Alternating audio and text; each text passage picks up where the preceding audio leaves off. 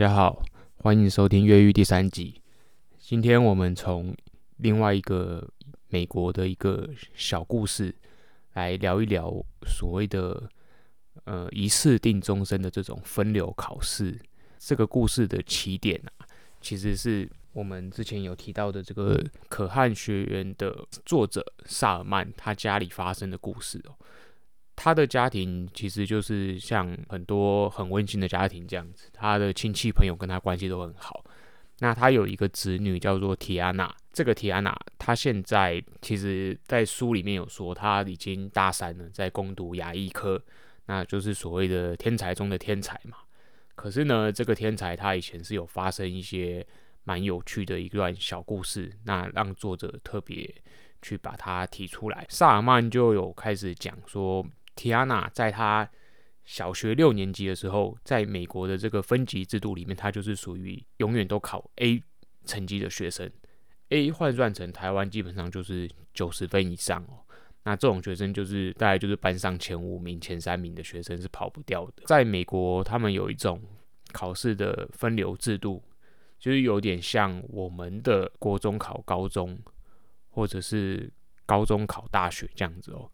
在他们是小六的时候，就会做一个这样子的分流考试。提亚娜是 A 等级的学生嘛，就有点像你在国中的时候班上最好的成绩的学生，他应该就会考上建中啊，或是北一女啊，或者是什么台中一中啊这样子的学校。依照这个逻辑来看，蒂亚娜应该要考上最好的。国中嘛，对不对？就是应该要让他们的家庭一定是希望说他读这样子的学校，最好的资源才配得起他这么聪明的脑袋。可是呢，神奇的就是蒂亚娜，她居然在一次定终身的分流考试中，她的数学考失败了。那她的数学考的，就是可能只有 B 等级这样子的水准，距离她的 A 就差距很大。考失败造成的结果，不仅仅是说。这个提安娜她的家人就崩溃了嘛，觉得说完了，就是这个孩子的未来没希望了。然后呢，连提安娜她自己都非常非常的失望跟难过。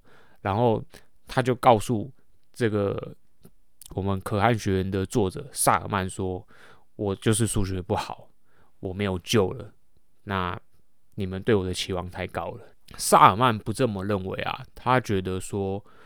我看到的这个孩子，他是非常有逻辑的，没有所谓的数学不好这件事，所以他对蒂亚娜其实也抱着很高的期望。所以他看到这样的结果的时候，他难免也会觉得这是不正确、不公平的评价。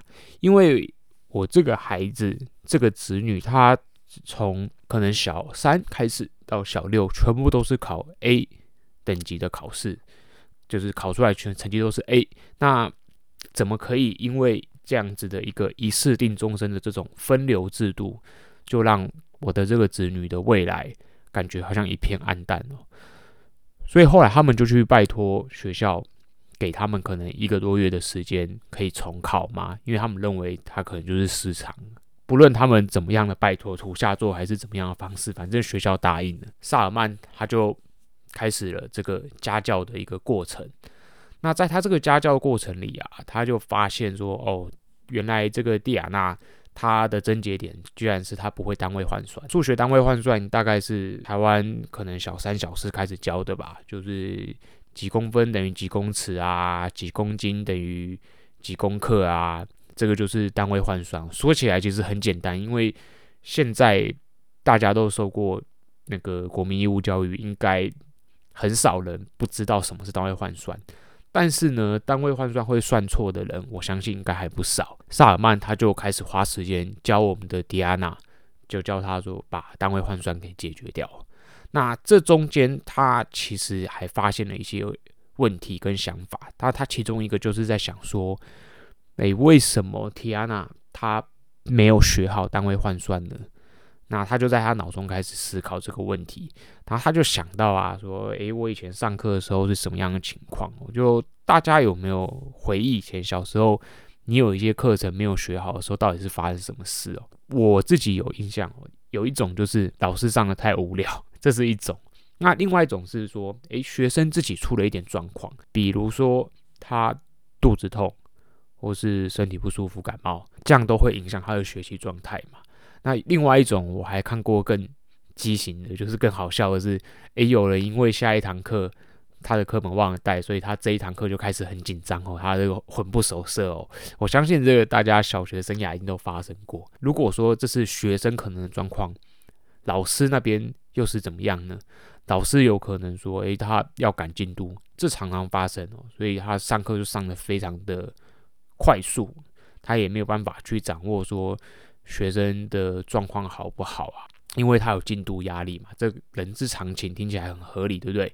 那还有一种就是，诶，老师的身体状况可能也不好，可能嗓音特别的沙哑，或者是昨天可能跟家人、跟老公、跟老婆吵了一架，类似这样子的因素啊，也会让。老师可能教课状态不太好，萨曼他就开始想说，是不是这些东西耽误了这堂课的学习？可是无论如何，结果已经过去了。提亚娜她没有学好单单位换算已经是一个事实。那在这样的事实下，她唯一能做的是用家教的方式，赶快把单位换算补起来。果不其然呢，她成功了，花了很短的时间，可能半个多月。她最后还是解开了她的单位换算的罩门。提安娜当然一个月后，她去考试，就理想的考到了 A 等级哦。那听起来这个故事就诶很圆满。可是我们在这个故事里面，我觉得有好几个很有趣的呃有关学校教育的问题哦。那我们可能会分成两集来讲吧。那这一集，我想我们刚刚有不断提到那个。一次定终身的这种分流制度，它同时也是作者萨尔曼他在提这个故事的时候，他所使用的这个标题哦，因为他也认为这种一试定终身的制度，其实听起来好像很公平，大家都是一样的条件，可是却完全无法反映出学生真实的成绩啊。比如说，像蒂亚娜发生了这样子的状况呢？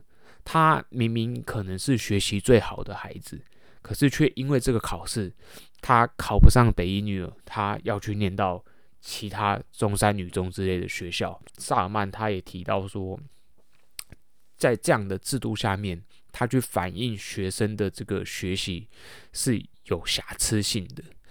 那比起这个呢，他又延伸出刚才我们里面所提到的另外一个问题，就是说什么样的状况会影响学生的学习呢？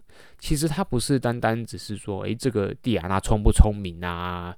然后老师会不会教啊？我们可以看到教育它有呃上对下这种好像人对人的的一种交流，所以两个人的状态都要非常好，这样子貌似听起来学习效果才会出来。